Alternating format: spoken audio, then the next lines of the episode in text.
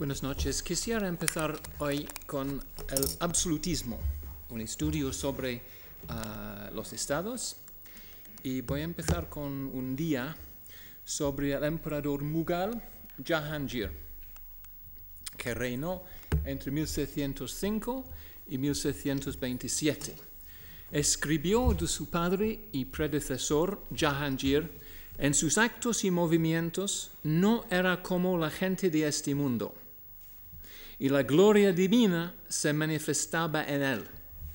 En esta uh, uh, hermosa pintura, y agradezco a Shreve Simpson por haberme enseñado uh, las intricacias de la arte persana y mughal, se ve Jahangir, el emperador, con una corona y recibiendo un libro que prefiere él a las atenciones de Jacobo I de Inglaterra, uh, del Shah y del sultán otomano. Entonces es un, una, uh, una pintura imaginaria, pero muy fuerte. Incluso los nombres elegidos por los mughales exudaban pudor. Jahangir significa conquistador del mundo. Su nieto Aurangzeb añadió el nombre Alamgir, dominador del mundo. Los viajeros europeos consideraban la autoridad del emperador Mughal absoluta. Era juez supremo en casos tanto criminales como civiles, y puesto que no existían leyes escritas, su voluntad era la ley. Únicamente él otorgaba todos los títulos y ascensos, podía entregar y quitar a voluntad las propiedades de cada súbdito, tenía derecho a recaudar impuestos. El impago de sus impuestos se consideraba como rebelión. Las fuerzas imperiales caían sobre los pueblos que dejaban de pagar los impuestos agrarios, encarcelaban y torturaban al representante local, masacraban a la población masculina adulta y esclavizaban a las mujeres y los niños. Jahangir anotó minuciosamente los detalles, incluyendo el número exacto de cabezas cortadas traídas ante su presencia en sus memorias. Esta política personifica uno de los tres grandes factores que potenciaron los efectos de la pequeña edad de hielo sobre la población mundial el género de que hablaba el jueves pasado, los sistemas demográficos, de que hablaré el próximo jueves y las políticas gubernamentales, mi tema para hoy. En el siglo XVII, al igual que en la actualidad, los musulmanes constituían la confesión religiosa más numerosa del mundo.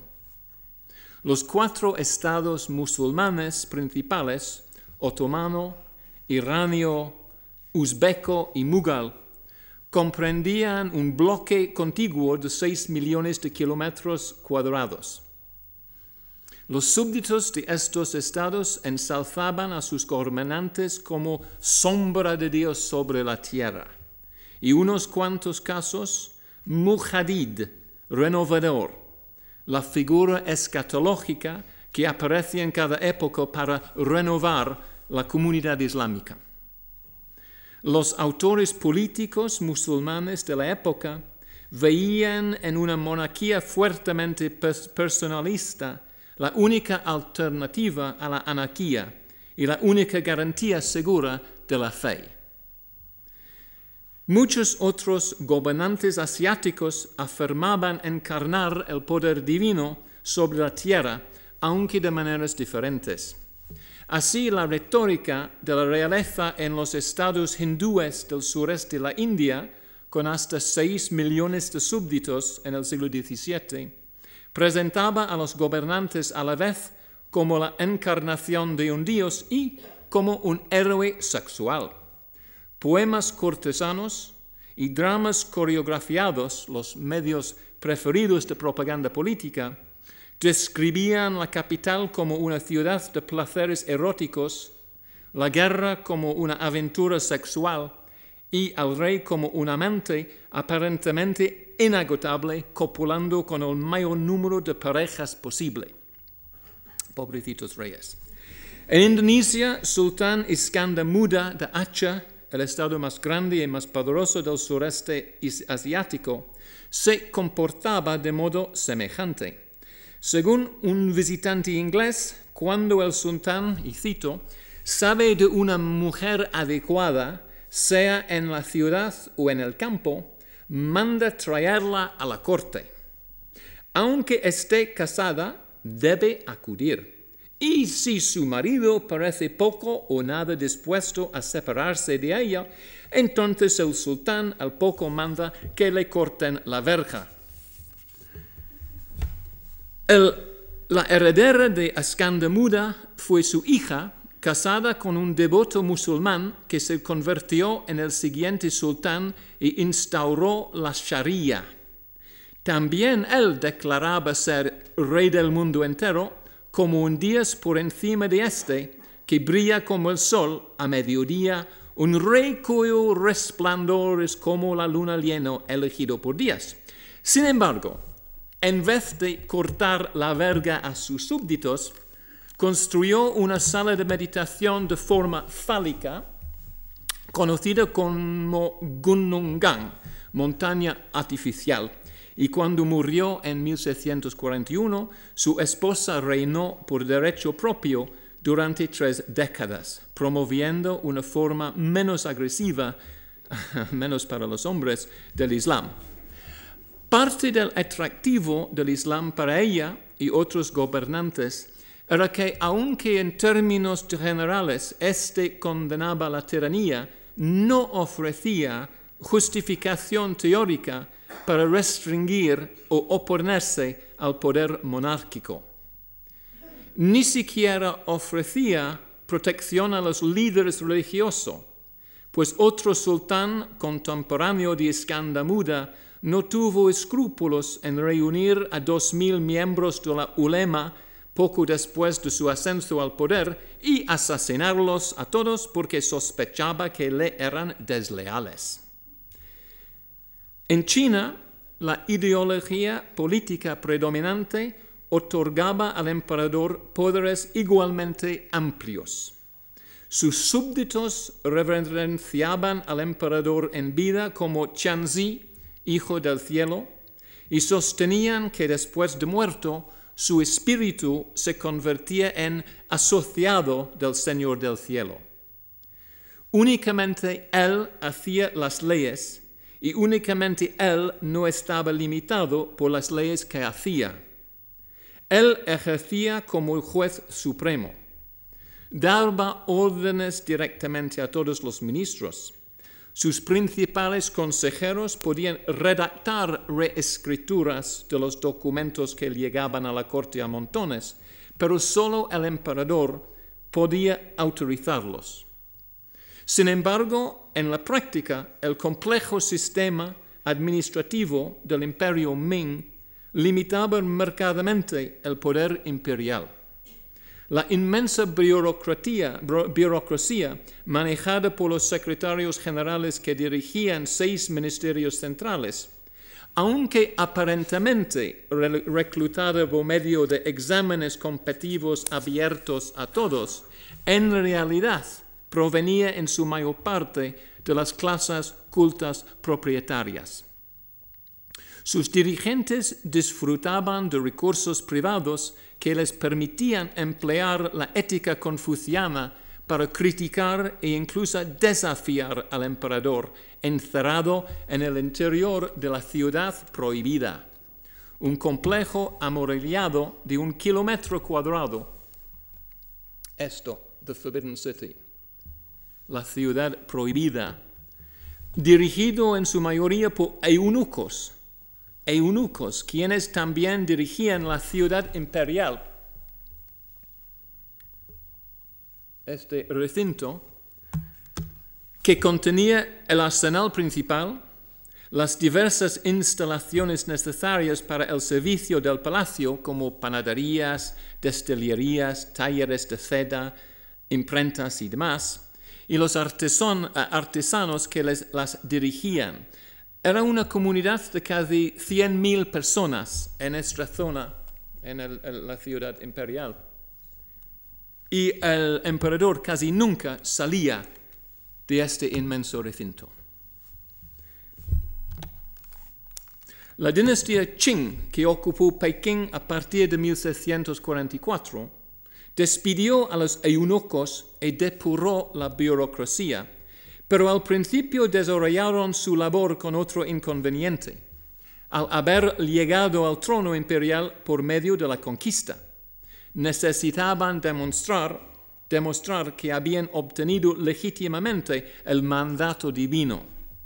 Esto lo hicieron de varias formas ordenando a los varones chinos adoptar el peinado y vestido manchú, insistiendo en el uso del manchú como lengua oficial del gobierno para inscripciones, crónicas y decretos, sosteniendo que la proclamación de la nueva dinastía marcaba, y cito, una nueva era en las relaciones políticas, en la cual la mente del cielo guiaría su poder.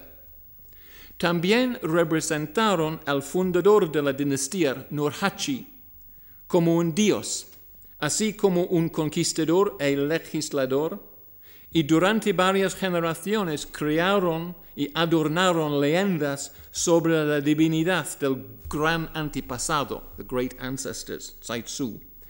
Consideraron por consiguiente la rebelión como blasfemia, tanto como sedición.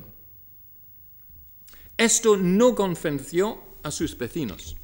Los japoneses consideraban a los manchúes unos usurpadores y, lo que es peor aún, descendientes de los mongoles que habían tratado de invadir Japón tres siglos antes. En 1746, funcionarios de Nagasaki desviaron juncos chinos tripulados por personal, cito, cuyas cabezas estaban afeitadas como los tártaros, con órdenes de volver solo cuando parecieran chinas. Y ofrecieron asilo a los fugitivos de los manchúes. Sin embargo, los Tokugawa evitaron protestas más enérgicas contra la legitimidad de los Qing, en parte porque también ellos habían adquirido el poder por medio de la usurpación.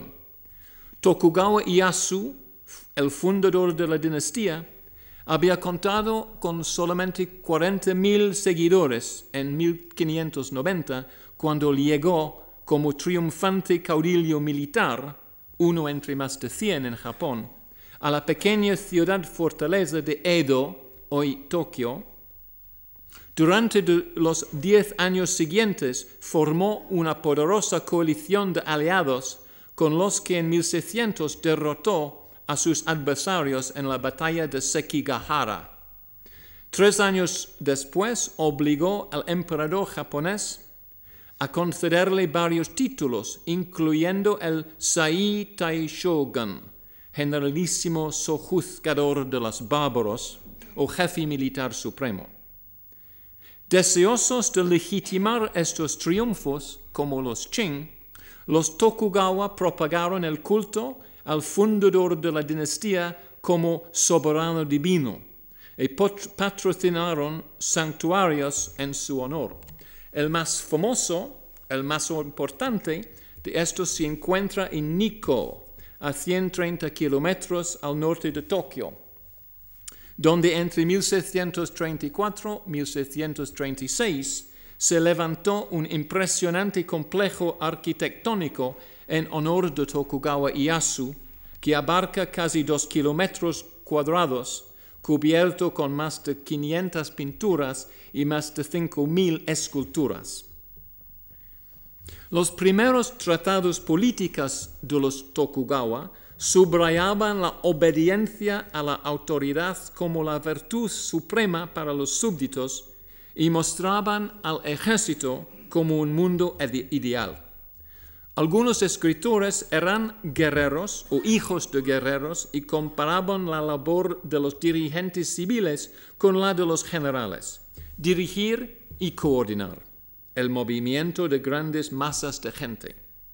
Así pues, se inspiraban en los escritos de estrategias militares, así como de sabios y filósofos, a la hora de desarrollar informes administrativos, y adaptaban normas militares a la hora de discutir las necesidades institucionales de una sociedad, sociedad en tiempo de paz.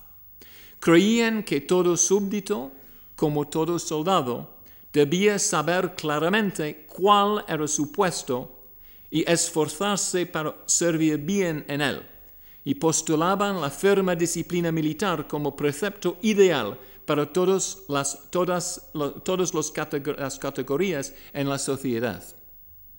En muchos aspectos, la principal ideología utilizada para reforzar la autoridad de los gobernantes europeos en los siglos XVII se parecía a la de sus contemporáneos asiáticos. Conocido como absolutismo, un término derivado del derecho romano para describir el poder de uno absuelto de obedecer las leyes que ha hecho, y por consiguiente responsable únicamente ante Dios. Ese absolutismo afirmaba, en palabras de los reyes Estuado de Inglaterra, Escocia e Irlanda, que el Estado monárquico es la cosa más suprema sobre la tierra, pues los reyes no solo son lugartenientes de Dios sobre la tierra y se sientan sobre el trono de Dios, sino que son llamados dioses por el propio Dios. Son jueces de todos sus súbditos y de todas las causas, y sin embargo responsables ante nadie más sino únicamente Dios. En otras partes de Europa, los gobernantes seculares, sobre todo los protestantes, ejercitaron amplios poderes sobre la Iglesia poniendo en marcha no solo sermones y libros, sino también conferencias universitarias y disertaciones, arte y música, edificios y teatro, desfiles y ceremonias para propagar justificaciones del absolutismo. Peter Paul Rubens, el artista más famoso y mejor pagado de su tiempo, pintaba a sus modelos reales como dioses María de Medici y su marido Enrique IV de Francia se convirtieron en Juno y Júpiter. Enriqueta María, su hija, y su marido Carlos I, aquí sobre su caballo, se metamorfosearon en Diana y Apolo.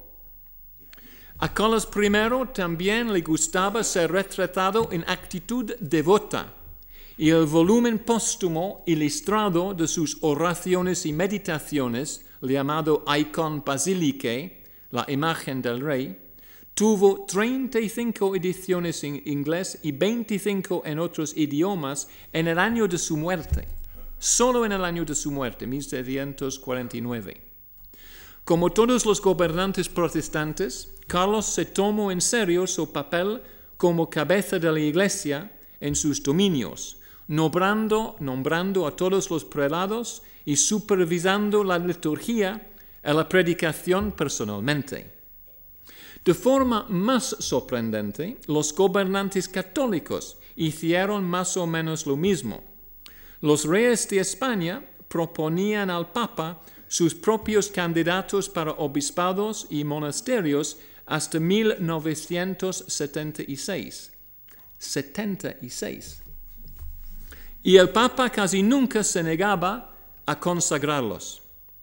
Los reyes de España embolsaban ingentes beneficios de fuentes eclesiásticas y ninguna bula papal, incluso en cuestiones litúrgicas, podía entrar en vigor en sus reinos a menos que estuviese explícitamente aprobada por la corona y el Consejo Real.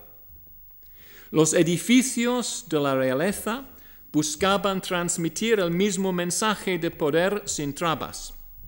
En la década de 1630, mientras que los peones de Iemitsu Tokugawa construían el templo de Nikko y los trabajadores de Shah Jahan erigían el Taj Mahal acerca de Agra, el conde duque de Olivares derrochó dinero en un nuevo palacio para el rey en las afueras de Madrid, el Buen Ritero. El Salón de Reinos, en este momento, es el Museo del Ejército, pero volverá a ser el Salón de los Reinos dentro de poco. Durante la década de 1730, este proyecto a solas se llevó unos 3 millones de ducados, cantidad casi suficiente para dirigir la guerra de España contra los holandeses durante un año entero. Algunos escritores ingleses denominaron la doctrina según la cual el soberano solo respondía ante Dios el derecho divino de los reyes. Pero el absolutismo podía justificar cualquier régimen. Como escribió el realista Sir Robert Filmer en 1748, no hacemos sino entretenernos si esperamos algún día ser gobernados sin un poder absoluto. No, estamos equivocados. La cuestión no es si ha de haber un poder absoluto, sino que lo único importante es quién ha de tener ese poder absoluto, si uno o muchos. Tres años después, 1751, el libro de Thomas Hobbes, Leviathan, secularizó aún más el argumento. El fin, escribió Hobbes, el fin de la obediencia es la protección, por lo que se entiende que el deber de los súbditos hacia el soberano se mantenga durante el tiempo y no más, en que se mantenga el poder de aquel que es capaz de protegerlos. En caso de, que sus lectores no consiguieran ver que esto era aplicable a la situación de Inglaterra tras la derrota y ejecución de Carlos I, Hobbes añadía, y cito otra vez, si un monarca sojuzgado por la guerra acaba, sometido al vencedor, sus súbditos quedan liberados de sus deberes anteriores y se deben al vencedor. Más tarde se jactaba de que su libro, este Leviathan, había, y cito las palabras de Hobbes mismo, había dirigido las mentes de un millar de caballeros hacia una concienzuda obediencia al gobierno actual, a saber, a la República, que de otro modo habrían vacilado en ese aspecto. Idéntico argumento ya había encontrado aprobación en Cataluña. Según el más alto representante del gobierno francés en 1744, si el ejército de Felipe IV volvía a asediar Barcelona, la mayoría de sus habitantes intentaría aceptar sus condiciones, porque, y cito de una carta del obispo Marca, encuentran que los argumentos de sus teólogos, es decir, los teólogos catalanes, se ajustan a su propio parecer, el cual es que dado que la obediencia que prometieron a Francia no tenía otro fundamento que la protección que Francia las prometía, si esa protección fallará, ellos serían absueltos de su juramento. Entonces es Hobbes, siete años antes de Hobbes. En la práctica, otros constreñimientos limitaban incluso a los más fervientes partidarios del derecho divino de los monarcas a la hora a gobernar. La mayoría de ellos buscaba por encima de todo, como sus contemporáneos asiáticos, conciliar sus políticas con la voluntad divina. Gobernantes católicos como los reyes de España sometían constantemente un amplio abanico de decisiones políticas a sus confesores antes de aprobarlas. Felipe III, por ejemplo, pedía a diario a su confesor su opinión sobre asuntos particulares de Estado. En un solo día, el confesor real podía tranquilizar al rey que es lícito en conciencia aprobar más de 20 informes distintos remitido por sus diferentes consejos. Veinte cosas en un día. Cuando se vieron enfrentados a cuestiones políticas más graves, los reyes españoles crearon una junta de teólogos extraordinaria que estudiaba las opciones más compatibles con sus preceptos de fe. Felipe IV convocó una junta para discutir cuestiones tales como la boda de su hermana con el protestante Carlos Estuardo, 1723, si enviar o no ayuda a los protestantes franceses, 1725 y otra vez 1729, si intervenir en la sucesión de Mantua, 1728, cómo reformar el sistema fiscal de la monarquía, 1730, y si en conciencia España podía retirar sus tropas de la Valtelina católica en los Alpes, pues eso podía permitir que sus vecinos protestantes lo ocupasen. Muchas juntas entre 1737 y 1739. Los reyes y sus ministros veían también la mano de Dios tanto en las victorias como en las derrotas. En 1725, cuando llegaron noticias a Madrid de la reconquista a los holandeses, primero de Salvador de Bahía en Brasil y luego de Breda en los Países Bajos, el conde duque de Olivares, el primer ministro, se vanagloriaba ante un colega, sucesos son estos en que se conoce que Dios asiste a su causa. O de modo más aún exaltado, Dios es español y está de parte de la nación estos días. Más adelante, en un memorándum al rey donde exponía los diversos logros de su ministerio, concluye Olivares, y cito, Señor, en este estado ha puesto Dios las armas de vuestra majestad sin liga ni ayuda de nadie. Mintiera a vuestra majestad y fuérale traidor si le dijera que esto se debe a providencia humana. Solo Dios lo ha hecho y solo Él lo ha podido hacer. Cuando la suerte se puso en su contra, Felipe IV vio cada revés como castigo personal divino por sus pecados y empezó a confiar en su María de Jesús de Ágreda, una monja cuyas experiencias místicas indicaban que tenía línea directa con el cielo. En su primera carta dirigida a ella, en octubre de 1643, el rey confesaba, yo aunque suplico a Dios, a su Madre Santísima, nos asistan y ayuden, fío muy poco de mí, porque es mucho lo que le he ofendido y ofendo, y justamente merezco los castigos y aflicciones que padezco. Y acudo a vos, Sol María, para que me cumpláis la palabra que me disteis de clamar a Dios para que guíe mis acciones y mis armas de manera que consiga la quietud de estos reinos y una paz universal en la cristiandad. El rey siguió rebajándose de este modo, en promedio una vez cada dos semanas, tratando de erigir una barrera de oraciones contra sus enemigos que ocuparía el lugar de los recursos humanos de que carecía.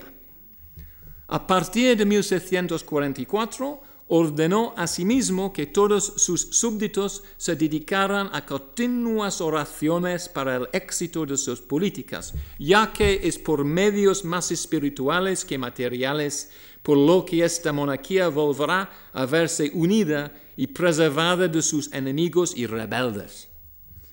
Para Felipe IV en España, al igual que para Jahangir en la India, lo mismo que para Oliver Cromwell en Inglaterra, no ofender a Dios constituye una profunda limitación en la práctica del absolutismo. Sin embargo, tales pensamientos casi nunca disuadían a los gobernantes de entrar en guerra, incluso en una época de crisis. De hecho, los mismos años de mediados del siglo XVII que fueron testigos del aumento de problemas económicos por gran parte del globo, asistieron también a muchas más guerras. Fulvio Testi, guerrero y hombre de letras italiano, afirmaba en 1641 que este es el siglo de los soldados. Mientras en Inglaterra, Thomas Hobbes sostenía ese mismo año que, y cito, el estado natural del hombre, antes de que se uniera en sociedad, era la guerra, y no simplemente la guerra, sino la guerra de todos contra todos. Es fácil ver por qué ambos escritores, Fulvio Testi y Thomas Hobbes, consideraron la guerra más que la paz como la norma. Los conflictos armados en Europa se hicieron más frecuentes que anteriormente. En las seis décadas que van de 1618 a 1678, Polonia estuvo en paz durante solo 27 años. La República Holandesa durante solo 14, Francia durante solo 11 y España durante solo 3. Además, muchos estados, España sobre todo, entablaron varias guerras al mismo tiempo, tanto por tierra como por mar.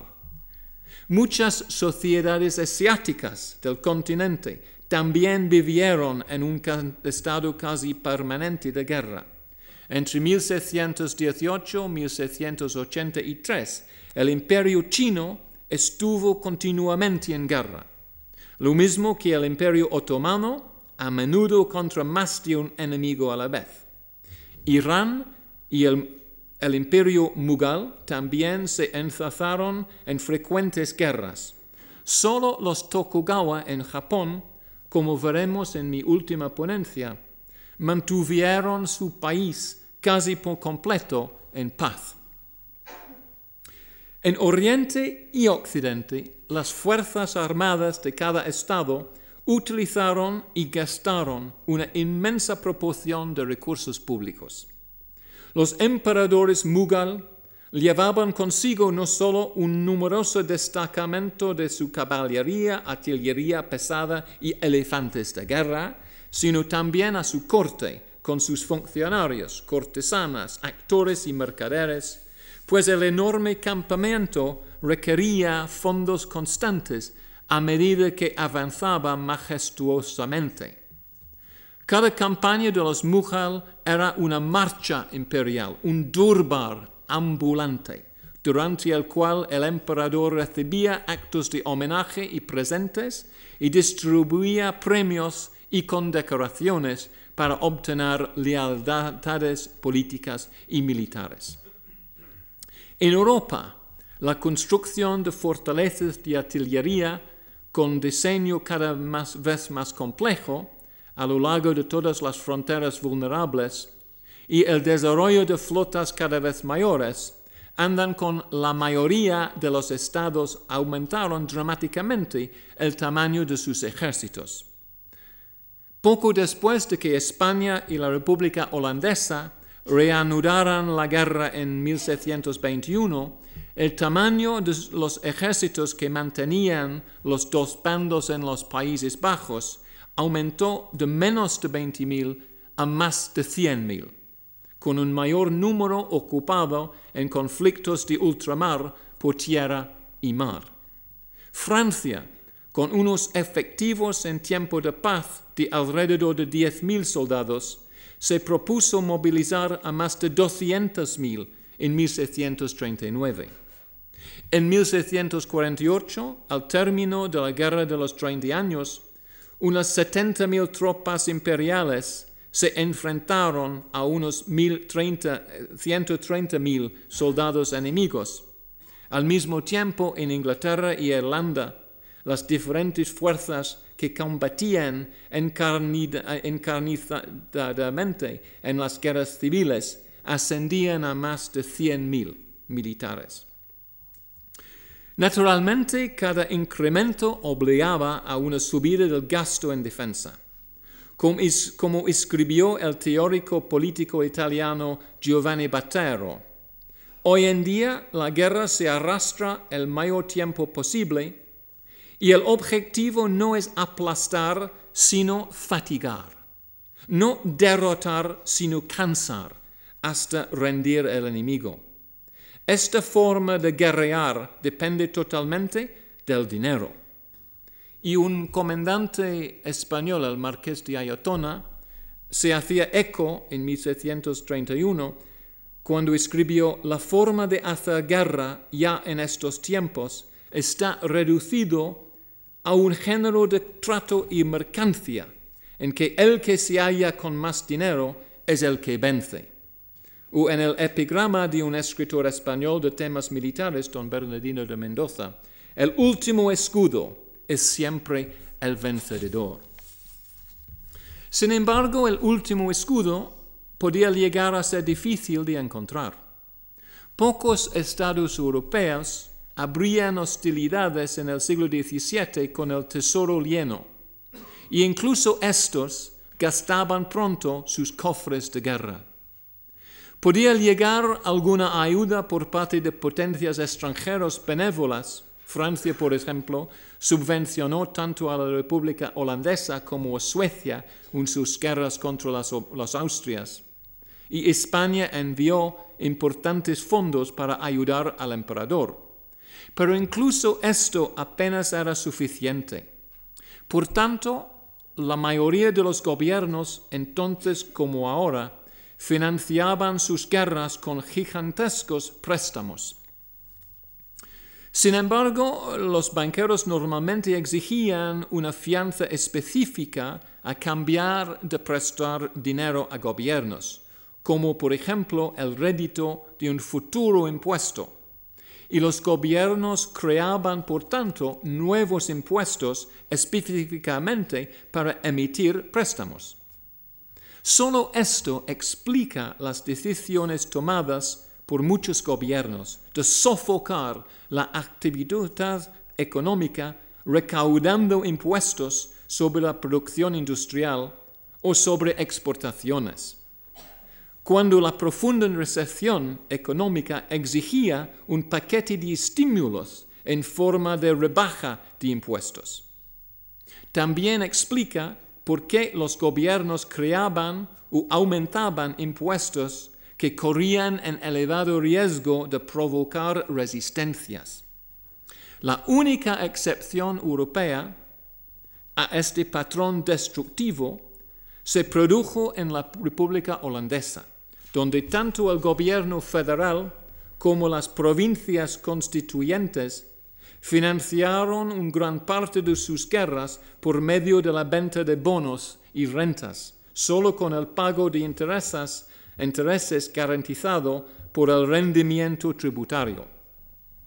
Aunque la deuda federal se elevó de 5 millones de florines en 1618 a 16 millones en 1670, y la deuda de la provincia de Holanda de 5 millones a 147 millones. Gracias a, lo bollante de la economía holandesa y a la elevada confianza en el sector público, los tipos de interés oscilaron entre un 4 y un 5%, en una época en que el rey de Francia debía pagar un 15 y el rey de España hasta 25%. El gobierno holandés nunca descuidó sus obligaciones y pagó siempre a su ejército y su armada de forma regular. De hecho, en 1620, anticipándose el estallido de la guerra con España, pagaron por adelantado los salarios de un mes.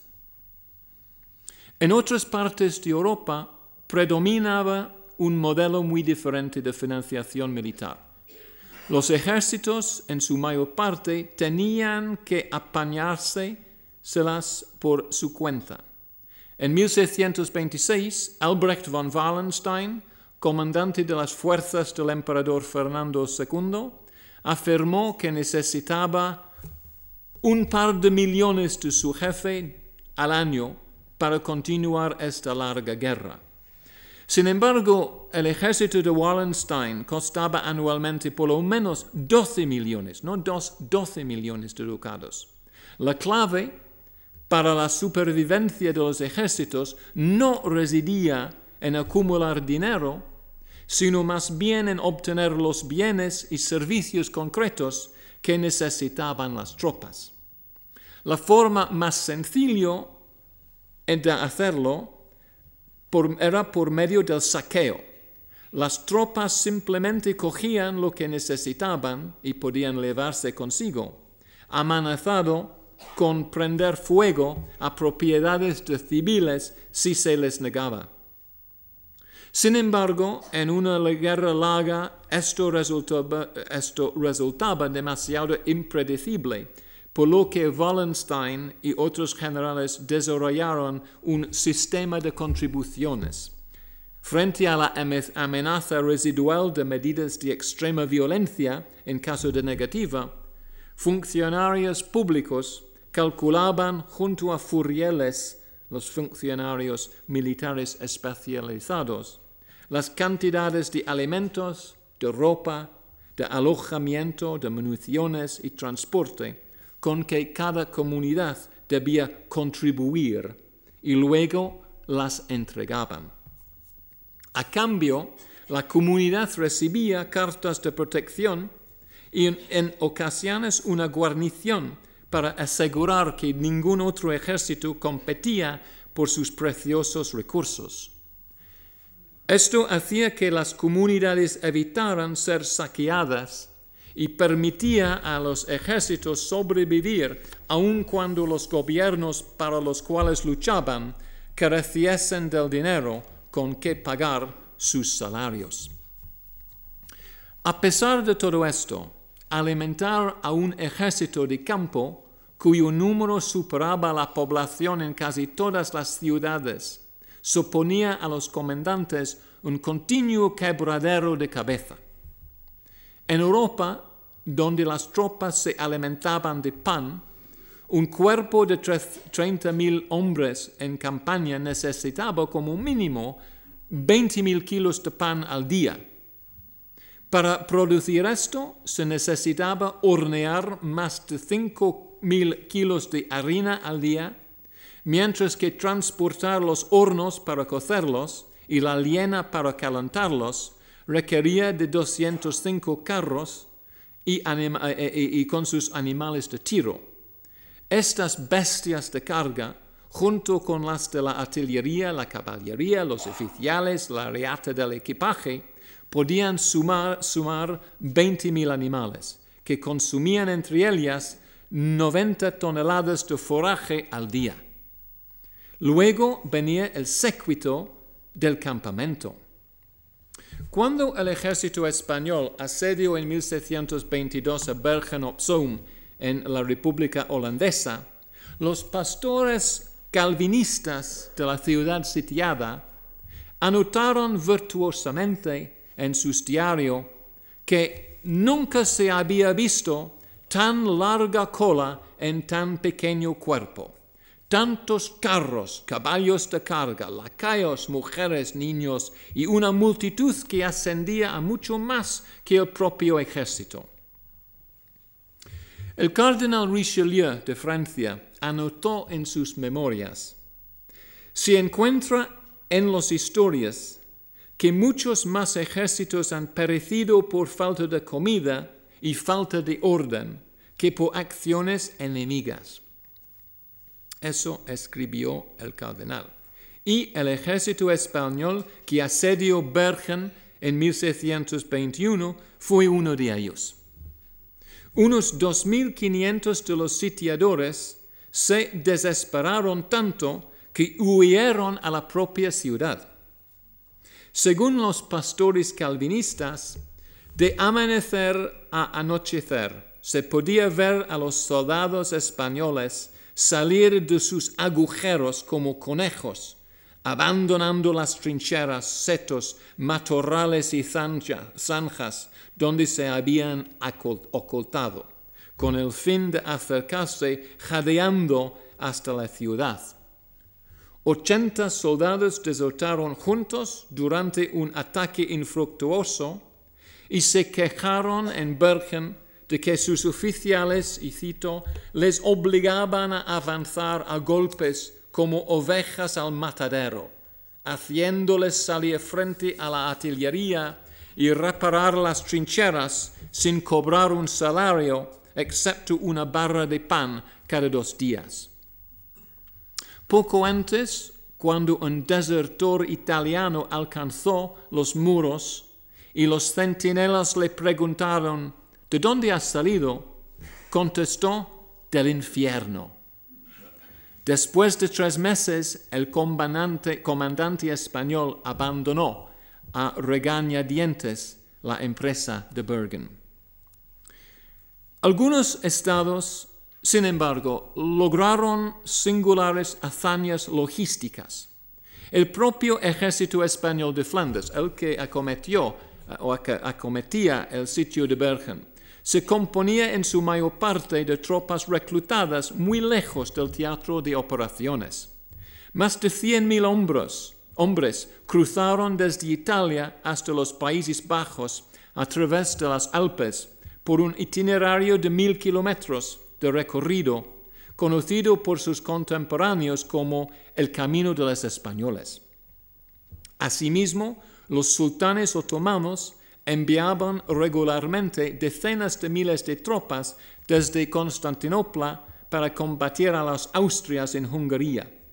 Los hombres cubrirían los 100 kilómetros hasta Belgrado en promedio en 77 días, incluyendo 20 días de descanso gracias a carreteras en buen estado, con almacenes bien provistos de arroz y carne. En China, el emperador Kangxi condujo personalmente a 37 mil hombres desde Pekín, cruzando el desierto de Gobi en el mes de febrero, hasta el emplazamiento de la moderna Ulan Bator, donde derrotó a un molesto líder mongol antes de regresar en junio, una trayectoria de ida y vuelta de 3.000 kilómetros efectuada en 99 días. El efecto acumulativo de toda esta actividad militar fue catastrófico en tres aspectos. Primero, y de modo más evidente, produjo una brusca y prolongada subida de impuestos, desviándose recursos desde otros sectores de la economía para financiar la guerra. El ejemplo de Inglaterra es a la vez impresionante y típico. Durante el reinado de Jacobo I, 1605 a 1625, el gobierno de Londres gastó algo menos de 10 millones de libras esterlinas, aproximadamente un cuarto de ellas en materiales militares y navales. Por el contrario, entre 1642 y 1660, el gobierno de Londres gastó 34 millones de libras, un 85% de ellas en las guerras internas contra los Estuardo y contra los holandeses y contra España. Aun a pesar de estos enormes aumentos, nunca era suficiente. Como se, lamentaba un ministro en 1758, la principal necesidad es el dinero, lo que nos pone contra las cuerdas en todos nuestros asuntos. Y cuando murió Cromwell más tarde ese año, su gobierno tenía deudas de cerca de dos millones de libras. Puesto que Carlos II asumió el pago de todas las deudas del régimen anterior, los contribuyentes ingleses continuaron pagando los costes de la República inglesa durante una generación. La segunda consecuencia del espectacular aumento en gastos militares a mediados del siglo XVII fue el descuido de la mayor parte de las demás responsabilidades tradicionales del gobierno. No podía ser de otro modo. Cromwell apenas gastaba más en proyectos no militares que Jacobo I. Sin embargo, la inflación de los precios había mermado el valor del dinero en alrededor de un 50%. Eh, la China de los Ming ofrece un ejemplo incluso más gráfico de los costes de oportunidad del creciente gasto militar, puesto que el régimen descuidó sus tareas y tuvo que habérselas con gigantescas deudas a la vez que fracasaba en el intento de aplastar a sus enemigos del interior y del extranjero. Entre 1618 y 1639, enfrentado a la presión en alza de los manchúes en el norte y al crecimiento del bandidaje interno, el gobierno aumentó siete veces el gravamen del impuesto agrario para financiar sus guerras, más que duplicando la carga sobre muchas comunidades. Sin embargo, a partir de 1629, año en que las tropas manchúes llegaron al sur de la Gran Muralla por vez primera, el emperador recortó drásticamente los gastos no militares, lo que provocó el desempleo generalizado entre sus funcionarios públicos. Por ejemplo, se redujo drásticamente el número de estafetes de correo en alrededor de un tercio.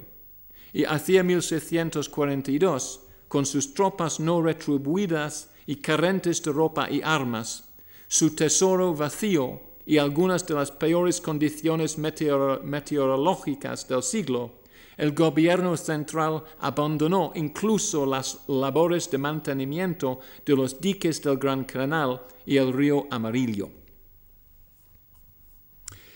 Aunque la expansión del Estado durante la Edad Moderna pudo haber estado asociada en primer lugar a la necesidad de entablar guerras más frecuentes y más complejas, como observó agudamente Sheila Ogilvy, el proceso, y cito de su libro, afectó más allá de los impuestos y la guerra. Los instrumentos administrativos desarrollados para estos objetivos también pudieron regular actividades previamente inaccesibles al gobierno y pudieron ofrecer servicios redistributivos a un amplio abanico de grupos e instituciones favorecidas. La resistencia a estas nuevas formas de redistribución y la competencia para controlarlas fueron elementos principales en la crisis de mediados del siglo XVII. Algunas de las controvertidas nuevas políticas tenían que ver con la integración política, como la Unión de Armas diseñado por el conde duque de Olivares en la década de 1720 para, para distribuir entre todas las piezas que la integraban la carga para defender la monarquía española, en lugar de dar por hecho que Castilla cargara con una parte desproporcionada de la misma. Esto me voy a discutir uh, la próxima semana. Otras tenían que ver con la religión, como el intento por parte de Carlos Estuardo en la década de 1730 de imponer las prácticas religiosas de la Iglesia de Inglaterra en Escocia. Estas innovaciones, por muy impopulares que fueran, eran defendidas en aquel tiempo como medidas necesarias para la supervivencia del Estado. Otras nuevas políticas que también provocaron rebeliones no pueden, sin embargo, calificarse de ese modo. Intentos de cambiar o desafiar la manera de vestir o la apariencia personal. Algunos de los enfrentamientos más terribles entre soberanos y súbditos en el siglo XVII implicaban cuestiones relativas a la vestimenta. La insistencia de los puristas de Cadizadeli en el Imperio Otomano en que los musulmanes debían llevar prendas mencionadas en el Corán, lo cual no incluía la ropa interior. la pretensión de los ciudadanos honrados de Barcelona de presentarse ante el soberano con el sombrero puesto. Sin embargo, ninguna de estas preferencias terminó en una legislación impuesta bajo pena de muerte. Por el contrario, desde el inicio de su gran empresa para ocupar las llanuras del norte de China, el líder manchú Nurhaci insistió en que todos los varones que se convirtieran en súbditos suyos debían adoptar la vestimenta y el penado manchúes como señal de rendición y forma de distinguir al amigo del enemigo. Aunque reconoció que llevaría tiempo y dinero sustituir las prendas sueltas de los Ming por ropa más ajustada y pantalones, un penado podía cambiarse inmediatamente. Por lo tanto, parecía una prueba de lealtad perfecta y Nurhaci exigió que las poblaciones de las zonas conquistadas, primeramente las chinas y luego las coreanas, se afeitaran la cabeza. Esto provocó tal rechazo entre estas últimas, los coreanos, que renunció Nurhaci a ello.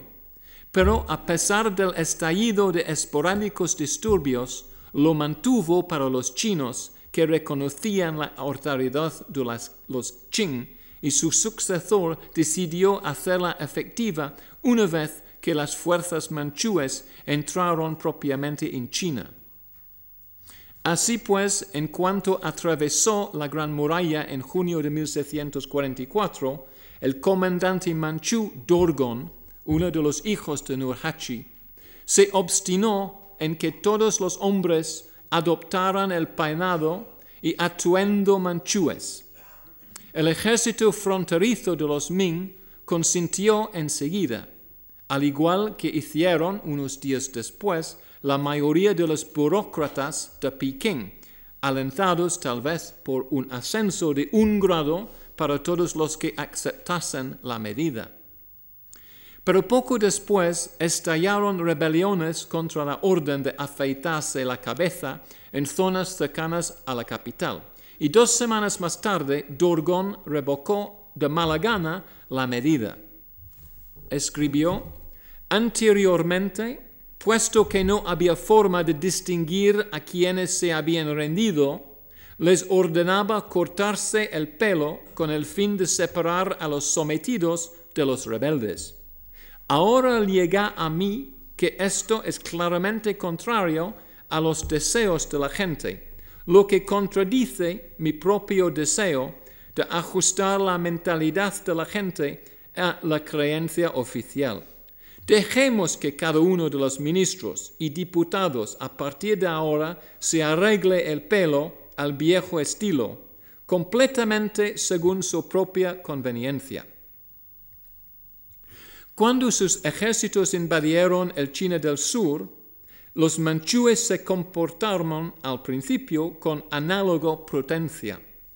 En junio de 1645, de nuevo, sin duda para distinguir amigos de enemigos en el campo de batalla, el comandante Qing decretó, desde ahora, en todas las plazas ocupadas por nuestro ejército, afeitaremos a los militares y no afeitaremos a los civiles afectaremos a los soldados y no afectaremos a la gente. De forma imprudente, un grupo de intelectuales chinos de Pekín protestó incluso contra este arreglo. Dieron a Dorgon, ahora regente de su joven sobrino, una disertación sobre la doctrina confuciana y su insistencia en que los hombres conservaran intacto todo lo que habían heredado de sus padres. Por consiguiente, concluyeron, afeitarse los cabellos era un tipo de castración tonsural, casi una mutilación simbólica de la integridad propia. Esto resultó excesivo para el regente, quien les recordó airadamente que los manchúes también tenían un sistema de valores sociales y ceremoniales. Puede tener, cito también otra vez a Dorgon, puede tener cierto sentido la idea de que el pelo y la piel propios son de los padres de uno y, por tanto, no deben ser perjudicados.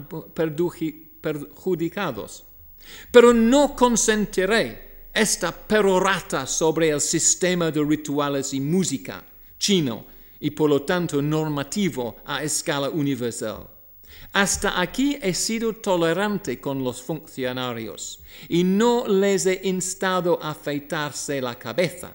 Pero ahora, escuchando estos argumentos, voy a insistir sobre este punto, lo mismo para los funcionarios que para la gente en general. La medida había de hacerse efectiva en diez días de su recepción en cada localidad. En palabras del adagio común en aquel tiempo, pierde tu caballera y conserva la cabeza, o conserva tu caballera y pierde la cabeza. La inesperada restitución y draconiana imposición del edicto provocó una nueva oleada de oposición a los Qing. Tal y como un testigo jesuita observó ásperamente, los chinos, cito, se afligían y a la vez luchaban más denodadamente por su cabello y sus costumbres que por su reino y su emperador. El rechazo a afeitarse la cabeza resultó tan generalizado que necesitaron una segunda campaña de conquista mucho más duramente librada que la primera. Los arranques de mal humor de Dorgon contra la engreída superioridad de los burócratas Ming, aunque tal vez comprensibles, acabaron siendo inmensamente costosos. Si se hubiesen mantenido en el arreglo de junio de 1745, los manchúes podrían haber concluido su gran empresa en cuestión de meses. En lugar de ellos, los llevó 30 años. El edicto ofreció un potente ejemplo de cómo la exaltada retórica y pretensiones de aquellos líderes que se consideraban no como la gente de este mundo, podían producir crisis por cuestiones verdaderamente triviales, sin ninguna relación con el clima, la cosecha o la economía, que acrecentaban enormemente el volumen de miseria humana y colocaban el frágil equilibrio demográfico, que será el tema de mi próxima conferencia bajo una presión todavía mayor. Gracias.